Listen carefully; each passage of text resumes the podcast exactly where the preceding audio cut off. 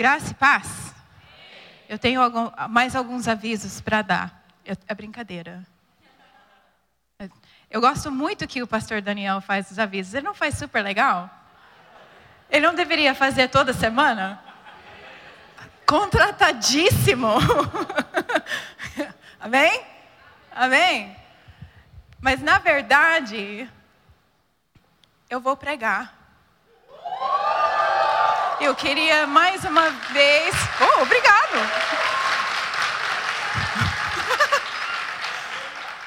o pastor Ricardo assim me convidou, eu sempre é sempre é responsa, né? Sempre.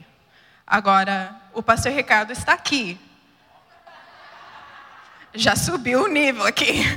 Né? Então, com muita graça, com muito temor no coração, Deus falou comigo realmente muito essa semana. Tenho orado por vocês. E eu creio que Deus também vai falar com vocês. Amém? Porque Sua palavra não volta vazio. Amém? É, vamos orar? Deus, obrigada, Senhor, por essa noite. Obrigada por aquilo que o Senhor já vem falando. Nós queremos ser sensíveis ao, à tua voz. Nós queremos continuar, Senhor, de coração aberto. E aonde o nosso coração precisa estar aberto, nós pedimos por ajuda.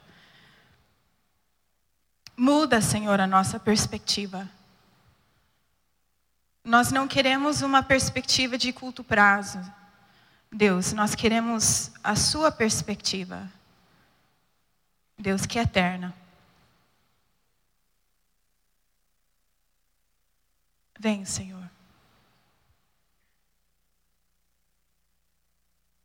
Em nome de Jesus. Amém? Amém. Vamos lá então. Nós estamos nos nossos 40 dias buscando os propósitos de Deus para nós. Amém? Tenho acompanhado o livro, ou em áudio, ou lendo, buscando realmente quais são os planos, os propósitos que Deus tem para nós. E nós temos visto dois até agora.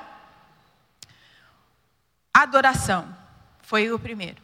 Primeiro propósito, primeiro plano que Deus tem para nós é adorar. Amém?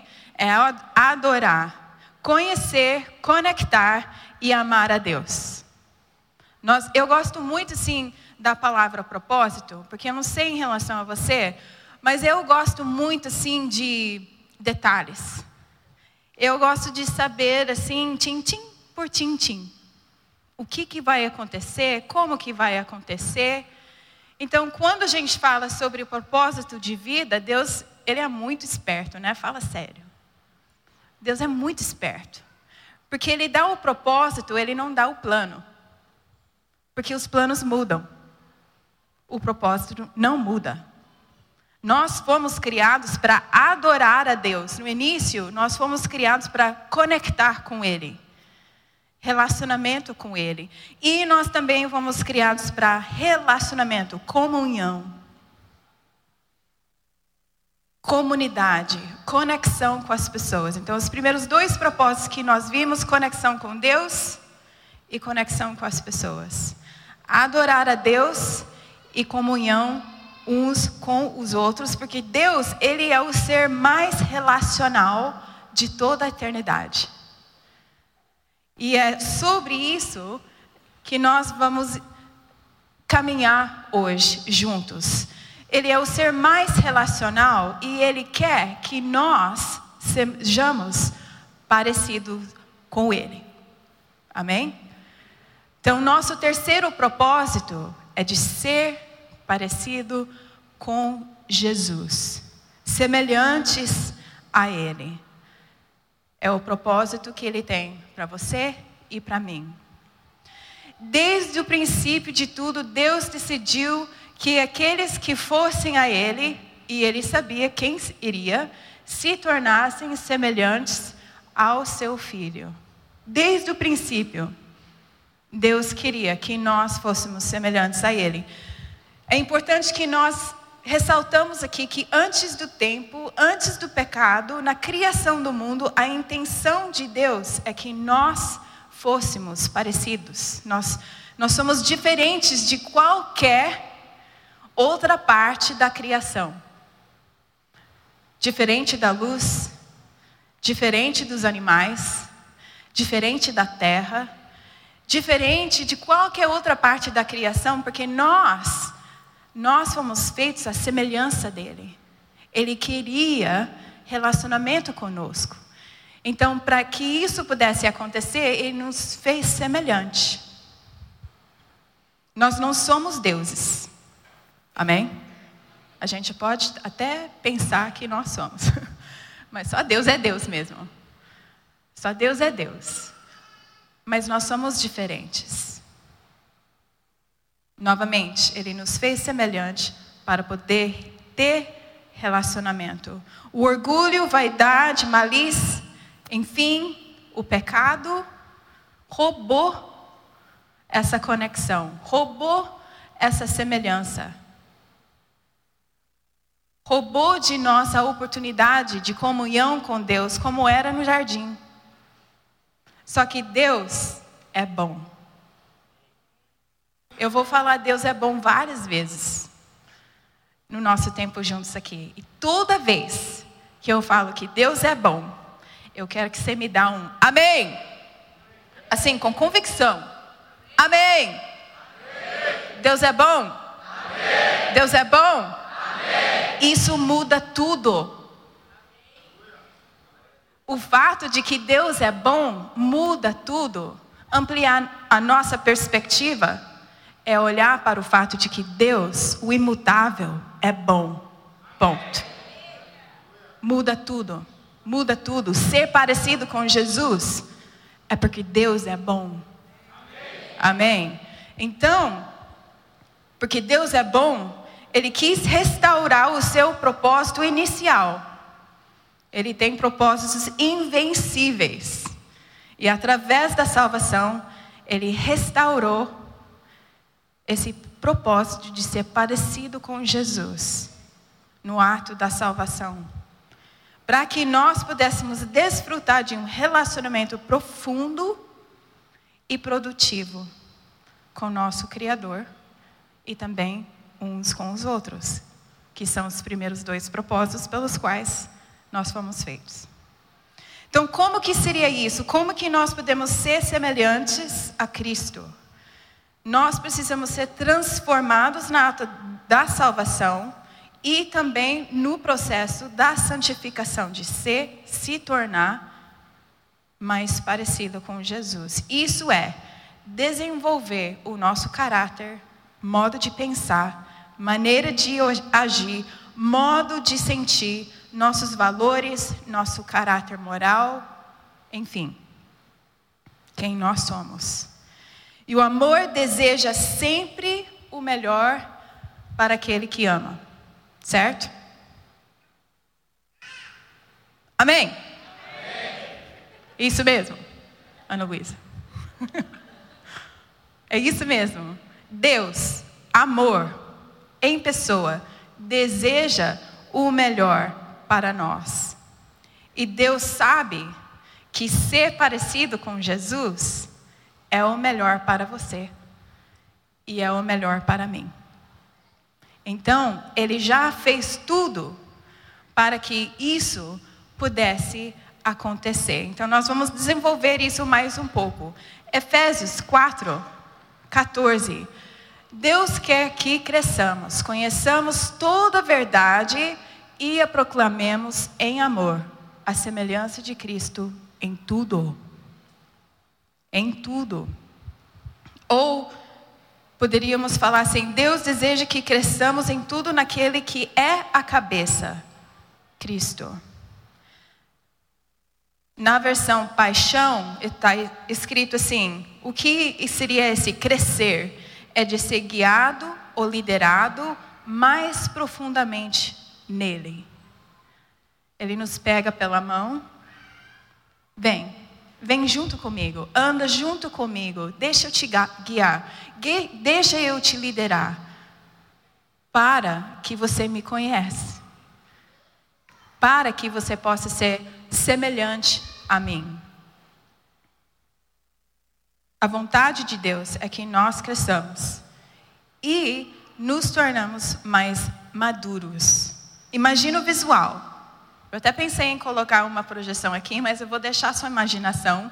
É tudo muito visual hoje em dia, né? Tem que ver tal. Mas você vai usar a sua imaginação agora. Combinado? Ótimo. Deus é bom? Amém. Amém. Então, imagina o visual, né? Um bebê vai comer papinha pela primeira vez na sua vida. Normalmente, o que acontece? Né? Bota para fora, porque não, né? É diferente, ah, não sei o quê, e todo mundo acha lindinho, né? Ai, que bonitinho. Ai, que lindinho, você viu, tentou, cuspiu, que não sei o quê, sujou. Mas ai, que lindinho, não é? Só eu? Tamo junto, né? Beleza. Agora, olha para a pessoa do seu lado. Agora você vai imaginar a mesma cena com a pessoa que está do seu lado. Como será que seria a sua reação? Tem alguma coisa errada com essa pessoa? Eu vou sair fora. Tchau. Não é tão lindinho, não é tão bonitinho, não é? Não é, obrigado. Não é. Realmente não é.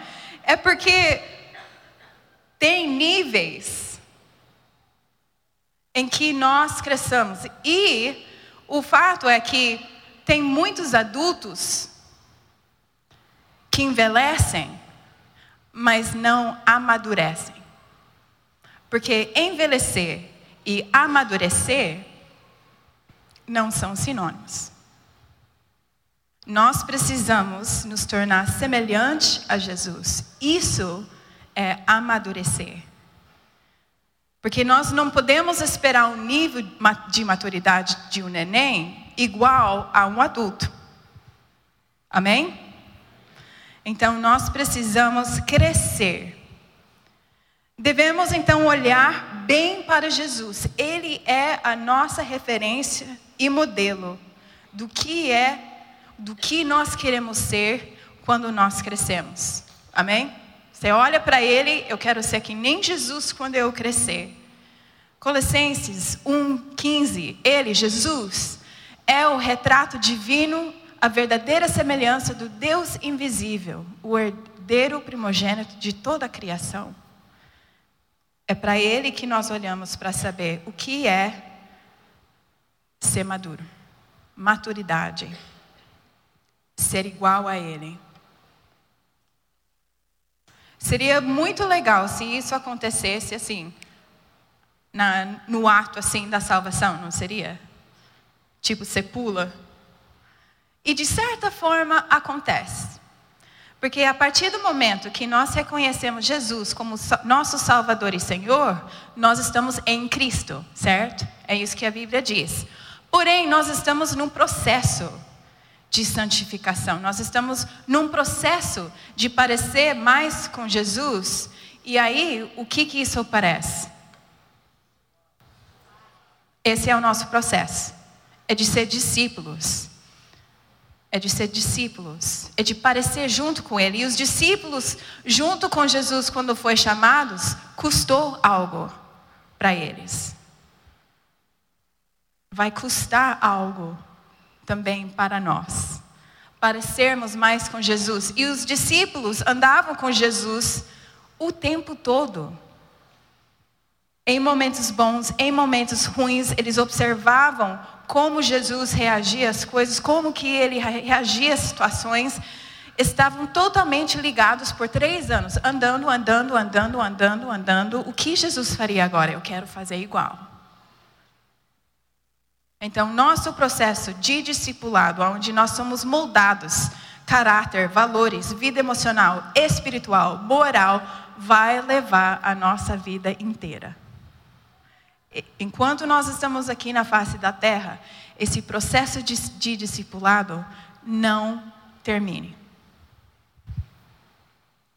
Nós não vamos levar para o céu a nossa profissão, nossos bens, nossas conquistas. Nós não vamos levar essas coisas para a eternidade. Você vai levar você.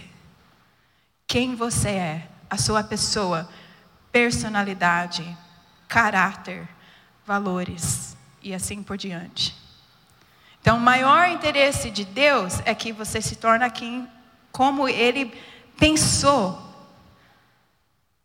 quando Ele te criou. Eu quero que essa pessoa seja assim. Então, a melhor coisa para aquela pessoa é que ela seja o que Ele criou ela para ser. E esse é o caminho que a gente trilha. Hoje nós vamos conversar sobre como Deus faz isso e uma das primeiras coisas nesse processo de discipulado é a Bíblia. Se você quer conhecer Deus, você precisa conhecer a sua palavra. Ponto. Combinado? Preciso conhecer a sua palavra. Não somente conhecer no sentido de que eu posso assim, memorizar e falar versículos, mas eu preciso aplicar. Por exemplo, eu gosto muito de pesquisar receitas na internet. Só que eu só vou realmente saber se uma receita é boa se eu fizer. Certo? Posso até olhar, pode até babar, pode, sabe assim? Mas eu só vou saber realmente se essa receita é boa, se a comida é boa, se eu fizer. Mesma coisa funciona com a Bíblia. Eu posso saber todos os versículos possíveis. Se eu não praticar, eu não vou provar. Faz sentido? Então a gente precisa praticar aquilo que a gente lê, para poder conhecer Deus cada vez mais. E outra coisa, nós precisamos uns dos outros. Nós somos agentes. Eu gosto muito daquilo que o Tim Keller fala. Ele diz assim: amizade espiritual é avidamente ajudar uns aos outros, conhecer, servir, amar e parecer com Deus em maneiras cada vez mais profundas. Nós precisamos de parceiros, nós precisamos de pessoas em nossa vida para que nós podemos ser transformados à semelhança de Jesus. A gente não consegue fazer sozinhos. Amém? Então, duas coisas para começar. Além da palavra e pessoas, Deus usa outras ferramentas e é sobre isso que a gente vai né, olhar um pouco mais profundamente. Sabemos, a gente já leu esse versículo, sabemos que Deus age em todas as coisas para o bem daqueles que o amam, dos que foram chamados de acordo com o seu propósito. Qual que é o propósito? Ser semelhante a ele. Ele usa algumas situações, ele usa todos. E confesso que nesses dias, nesses últimos meses, tenho refletido bastante sobre esse negócio de todas as coisas, todas as situações. Porque eu tenho sido confrontado pela a ideia do sofrimento. Eu não estou falando só sobre os últimos meses, mas assim, por anos, fugindo assim de qualquer coisa que pudesse provocar em mim algum tipo de sofrimento porque eu não gosto de sofrer. Então, filme, livros, artigos, o que seja, eu não quero saber. Não quero saber, não quero saber, não quero saber. Eu tenho sido confrontado nos últimos meses especificamente pelo desconforto que o sofrimento traz para nós. E Deus tem falado comigo em relação a isso na nossa vida pessoal, com um diagnóstico possível de câncer, tem que tirar tireoide, tem que não sei o quê, vai ter que fazer não sei o quê. Deus guardou a vida do Paulo semana passada, glória a Deus, glória a Deus mesmo. Porque realmente, assim, se não fosse por Deus, eu não sei se o Paulo estaria aqui. Deus guardou a vida dele. Decisões difíceis, assim, para tomar em relação à família, minha família longe, sabe? Sim, vai cercando, vai cercando, vai cercando, você fica, Deus, por quê? Por que, que tem que doer? Por que, que tem que doer? Por que, que a gente tem que sofrer? O Senhor é bom. Então por que, que tem que doer? Mais alguém? Eu tenho perguntado para ele e eu sinto assim que ele me respondeu. Porque ele é bom. Eu sinto que Deus me respondeu assim. Eu falei em Romanos que eu uso todas as coisas. Todas. Embora muitas pessoas me culpam pelo sofrimento, não fui eu que introduzi o sofrimento ao mundo. Foi o pecado que apresentou sofrer como consequência. Então, eu uso o sofrimento para envergonhar o pecado moldando Jesus na vida daqueles que não fujam e que confiam em mim. Amém. Amém. Glória a Deus. Então, nós sermos parecidos, eu não, eu não dou muita bola assim para o inimigo, mas nesse momento eu vou deixar bem claro: sermos parecidos com Jesus é um afronto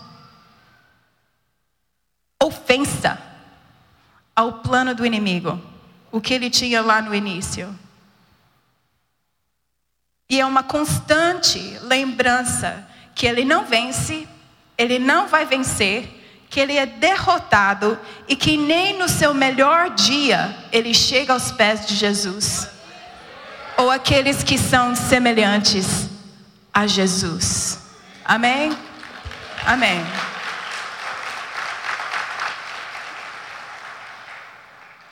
Então, queridos, esperar que não vamos enfrentar ou que a gente ia conseguir evitar o sofrimento é a atitude de um adulto sendo bebê. Nós precisamos crescer e deixar com que Deus usa todas as situações para nos moldar. Amém? Para ser melhor, para ser melhor e ser parecido com o alvo da nossa afeição. Nós vivemos no já e ainda não, né? E às vezes nós vamos experimentar o já do reino de Deus em nosso meio e às vezes nós vamos experimentar o ainda não. E enquanto nós estamos aqui, é assim que vai ser. Mas Deus é bom. Então, vamos olhar mais aprofundadamente três coisas, três assuntos que Deus usa para nos tornarmos mais semelhantes a Ele: sofrer problemas. Problemas. Só eu tenho problemas aqui. Mentira, né? Todos nós. Então, Deus usa os problemas que enfrentamos para nos ensinar a confiar. Deus usa os problemas para nos ensinar a confiar. E não é confiar que vai dar tudo certo. Não, no final vai dar tudo certo. Do jeito que eu quero. Dar tudo certo é dar certo do jeito que eu quero. Mas não é isso que Deus quer nos ensinar. Ele quer nos ensinar a confiar nele. Confiar nele. Quanto mais nós confiamos nele, mais parecidos nós nos tornamos a Jesus. Lembra de Jesus no jardim de Getsemane? O Filho de Deus, para para pensar, tem que refletir sobre isso, tá? Jesus ia levar todo o pecado, o peso de todo o pecado, de todo mundo, de todos os tempos sobre si. E pela primeira vez na história da eternidade, ia separar do Pai. Imagina o baita de problema. Não é? Só que qual que foi a postura de Jesus que a gente pode olhar para saber como que é então que nós devemos agir diante de um problema? Eu vou parafrasear aqui. Eu não quero morrer. Jesus falando, eu não quero morrer. Eu não quero sofrer. Isso é demais para mim. Eu estou angustiado com medo, triste. Até chamei meus amigos aqui para estar junto comigo nesse momento, porque eu sinto tão só. Se puder dar um jeito nessa situação para que eu não preciso passar por ela, seria muito legal. Mas contudo, em tudo, eu confio em você, no seu plano, que vem de um coração que eu sei que é o próprio amor. Então, não o que eu quero, mas o que você quer. Essa foi a postura de Jesus diante de um problema muito, mas muito grande. E nós podemos tomar essa postura, porque o plano para Jesus era que ele morresse. Eu não sei como que você vai pegar isso e traduzir isso para a sua vida. Creio eu que o Espírito Santo vai falar. Mas o plano para Jesus que o Pai tinha era que Jesus morresse, que ele sofresse. Só que Deus é bom. E Jesus, ele sabia disso. Então ele poderia falar: não o que eu quero, mas o que você quer, porque eu confio em você. Imagina se Jesus simplesmente falasse naquele momento: estou fora. Estou fora. Eu vou cair fora daqui, não quero saber. Isso foi uma péssima ideia. Tchau. A gente não estaria aqui. Mas não foi isso que ele fez. E isso fez toda a diferença para nós. Longe de mim de falar como Deus aproveita de todas as situações, tá bom? O que ele aproveita, o que ele permite, o que ele designa. Nós podemos olhar a Bíblia e ver todas essas cenas, né, onde pessoas foram provadas, onde a permissão de Deus deixou com que alguma coisa acontecesse ou foi designado. Mas no final, o que nós podemos confiar é que Deus usa. Ele usa, porque Ele é bom. Romanos 5. Tribulação produz perseverança. Perseverança é um caráter aprovado. Caráter aprovado, a esperança. E por aí vai, né? Um alimentando o outro. Nós queremos ser mais maduros na forma que a gente encara as situações da nossa vida. Então, não interessa quem causou. O propósito de qualquer problema que seja é de ser parecido com Jesus. Amém? Então, o que, que a gente pode ver pela postura de Jesus? Não se isolar. Ele precisou de pessoas, ele levou pessoas no jardim para estar junto com ele. Eles dormiram, sim. mas levou mesmo assim. Né? Ele não queria ficar só. Não se isola diante dos problemas. Ser honesto. Jesus foi extremamente honesto. Ele foi extremamente honesto com aquilo que ele estava sentindo. A gente não engana Deus.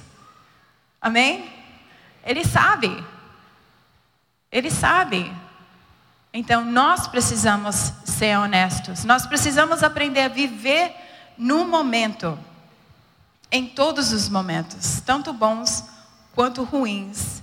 Nós precisamos de consistência. E na vida de um discípulo, consistência é fundamental. É fundamental. É uma prática que a gente não pode abrir mão. Eu gosto muito daquilo que Bill Johnson fala. A fé não nega a existência de um problema. A fé, ela nega ao problema um lugar de influência. Amém? A fé não nega que tem problema, porque nós vamos encontrar.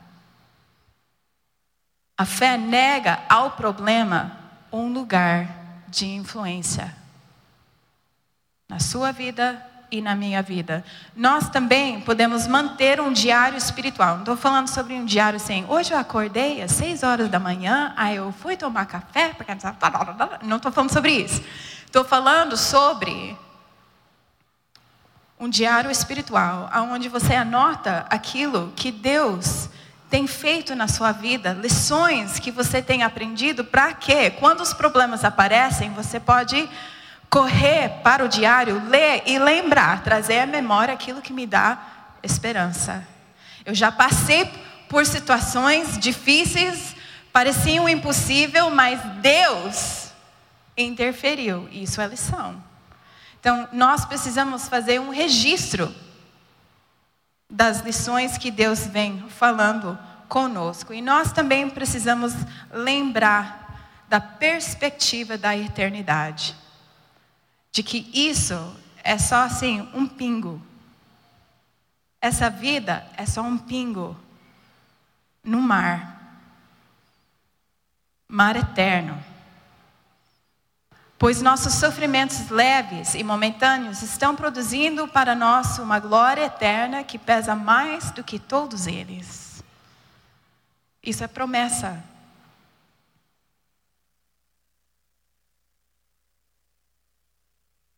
Paulo diz assim: sabem o maior? O que está acontecendo com você não vai durar para sempre. E mesmo que durasse a vida toda, isso não, isso não é nada quando comparado ao tempo que vocês vão passar na eternidade. Amém? Segunda coisa que Deus usa, sofrer tentação. Deus pode usar as tentações para nos tornarmos semelhantes a Ele. Deus usa a tentação. É importante que a gente entenda aqui que Deus não produz o mal. Não é Deus que tenta. Quem faz isso é o inimigo. Para nos afastar né, do propósito que Deus tem para nós. Né? Então, Deus não tenta, mas Ele usa a tentação para nos ensinar a obedecer.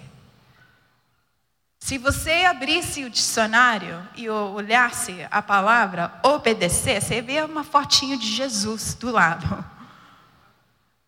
Porque ele é o retrato de obediência pura, 100% em tudo aquilo que ele faz, em tudo aquilo que ele fez, ele foi obediente. Então, ele é a nossa, nossa referência do que fazer diante da tentação diante das, daquelas coisas que são realmente é, colocados na nossa frente para nos atingir, para nos ferir e nos afastar de Deus.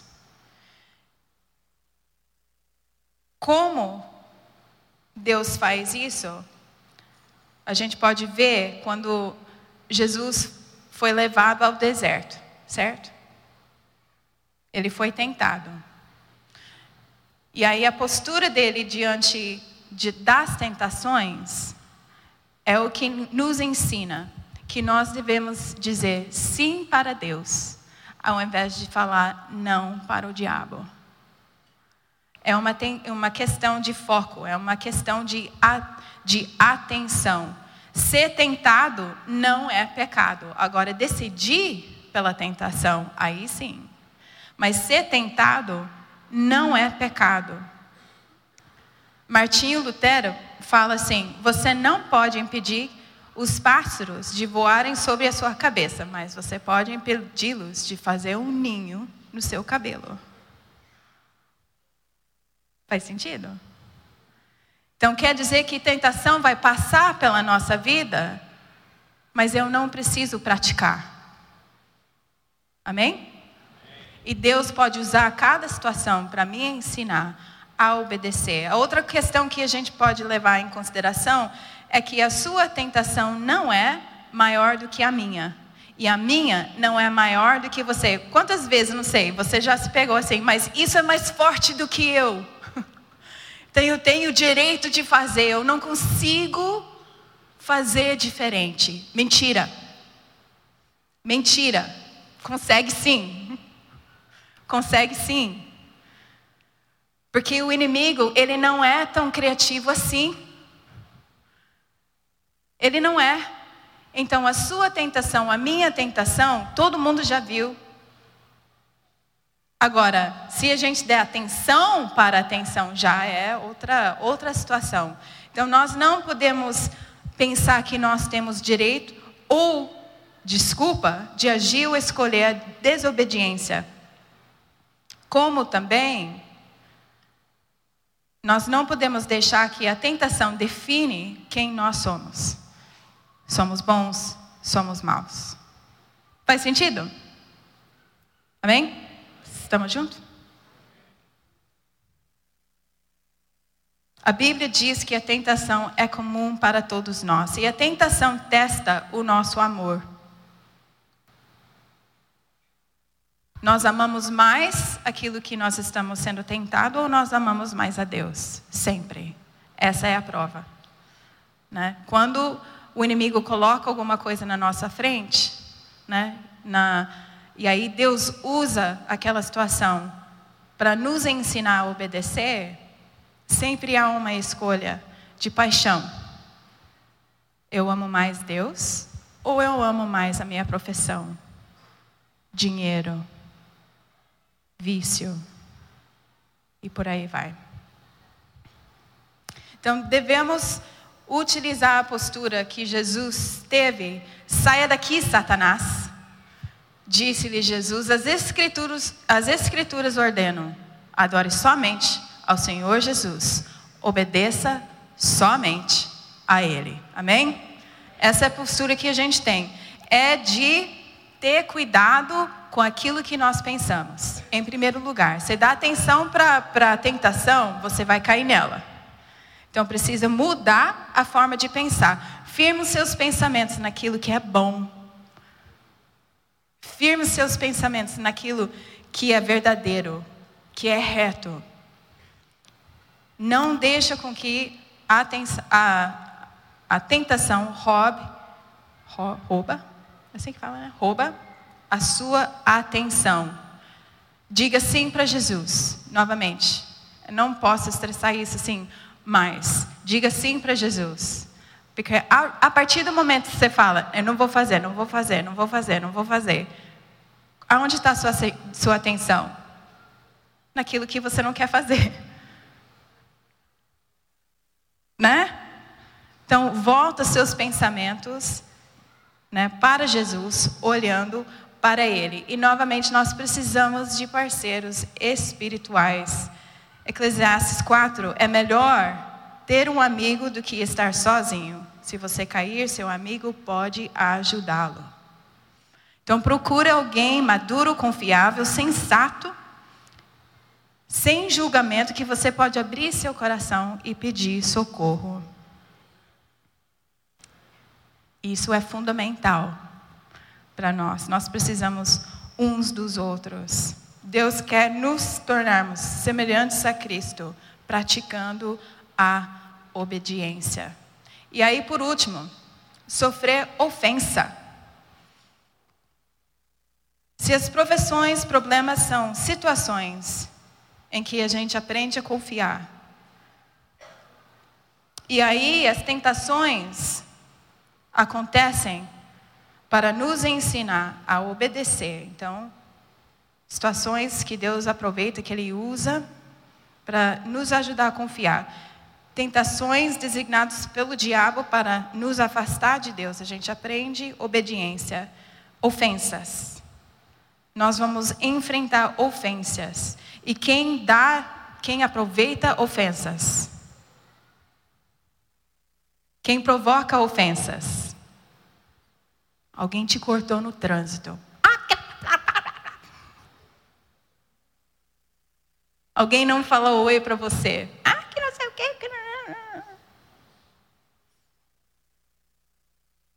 E por aí vai, né? Poderia até elaborar bem mais. Ah, não gosto de você. Não sei porquê. Simplesmente não gosto. Não gosto do seu jeito. É, né? É, né? Ou intencionalmente, ou não. Nós vamos sofrer ofensas. A gente acabou de, de cantar sobre perdão, sobre o reino de Deus. O que, que Deus usa, como que Ele aproveita as ofensas então? Nos ensinando a perdoar. Nos ensinando a perdoar. Perdoa as nossas ofensas assim como perdoamos aos que nos têm nos ofendido. Certamente teremos oportunidade de praticar o perdão. Ou ser agentes dessa lição na vida de alguém. Ups. Lutar com as feridas feitas pelos outros sem retaliação, sem dúvida, é um passo muito difícil mas é importante no nosso crescimento, a nossa semelhança, no processo de ser semelhança a Jesus. Nós precisamos realmente abraçar essa lição que vai causar desentendimentos, críticas, julgamentos, mágoas, até abuso. E eu quero deixar bem claro aqui: não estou dizendo para nós tolerarmos abuso. Nós não devemos. Mas ao mesmo tempo, nós podemos deixar com que Deus use as situações em todos esses momentos de desentendimento, de críticas, julgamentos, ofensas no geral, para sermos parecidos com Jesus, em que no momento que ele estava lá na cruz, o que que ele falou? Perdoa.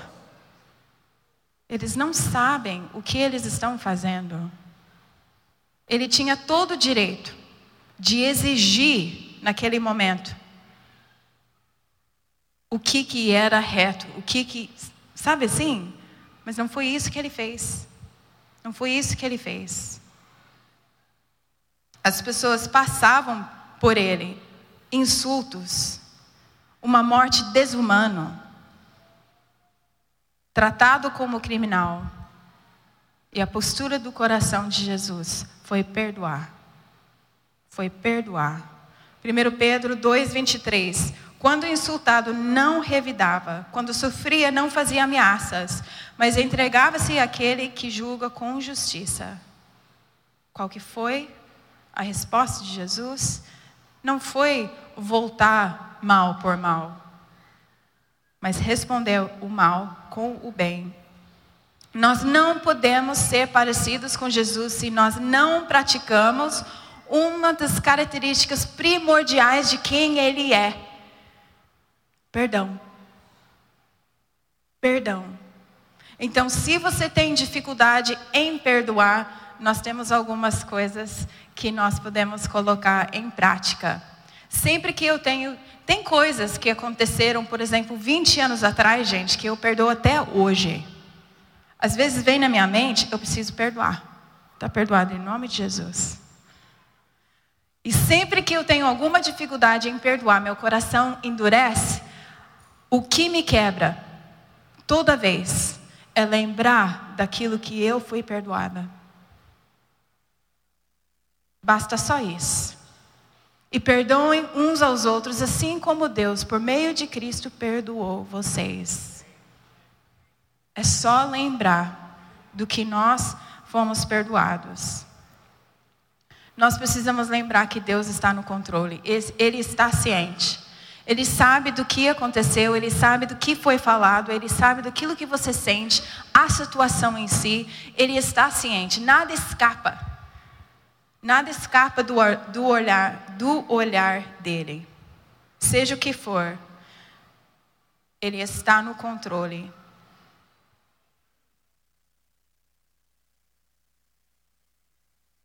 E nós podemos lembrar que perdão é um dom. É um dom para nós. É um presente. É um presente. Seja livre praticar a liberdade. Porque o perdão, muito mais do que afetar a pessoa, quem te ofendeu, é liberdade para nós. É um desvinculamento de mágoa, de coração, de raiva, seja o que for. É liberar aquela pessoa daquilo que aconteceu. Não é concordar com o comportamento, mas é uma liberação entregar o direito que eu acho que eu tenho e sigo em frente, sem ser vinculado àquela situação.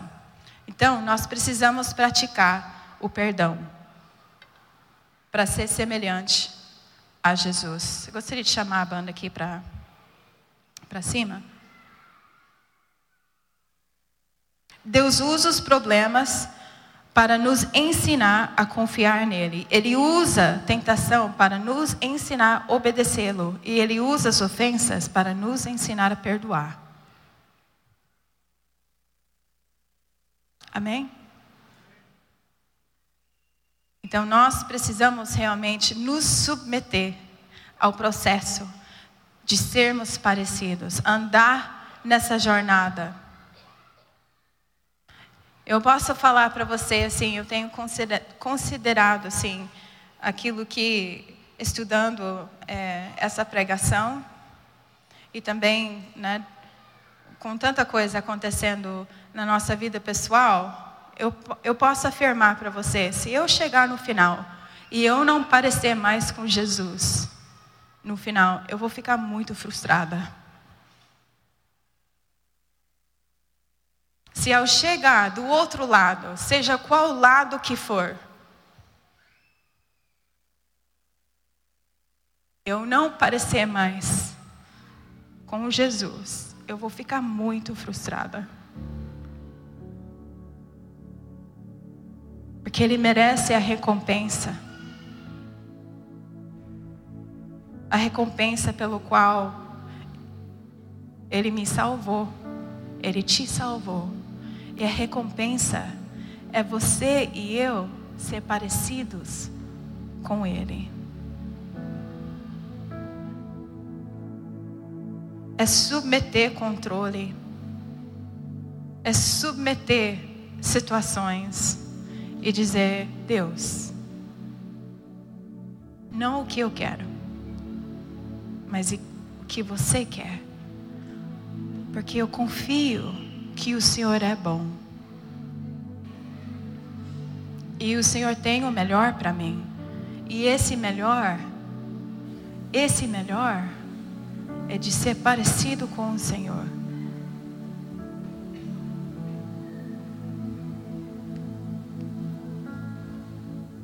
Seja a atitude de vocês a mesma de Cristo Jesus. Vamos ler isso juntos? Seja a atitude de vocês a mesma de Cristo Jesus. Que o Senhor nos ajuda. Que o Senhor nos ajuda. Vou deixar só um minutinho aqui. Essa imagem falou muito comigo essa semana. Eu queria compartilhar com vocês. Não sei como que está seu coração, não sei quais são os problemas, tentações, ofensas que você tem sofrido. Mas Jesus sabe. E Ele sabe usar. Ele sabe usar.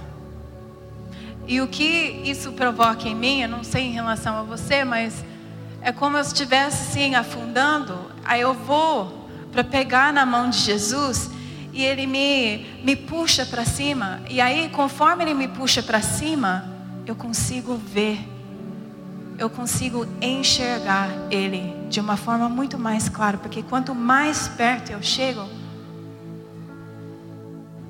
mais a imagem dele fica mais nítida.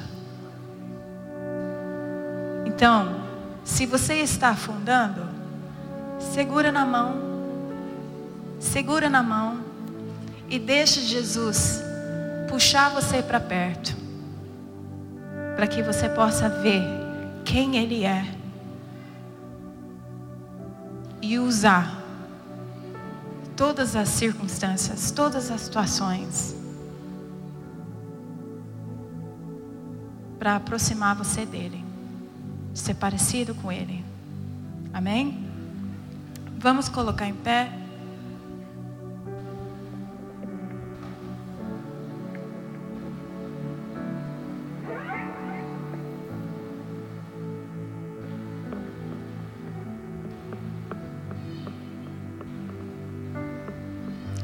Deixar um minuto, sim.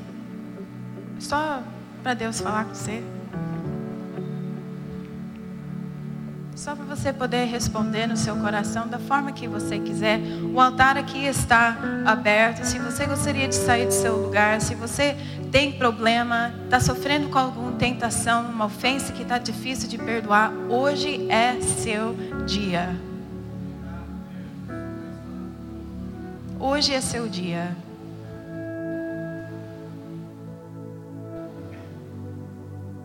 De encontrar Jesus no meio, no meio.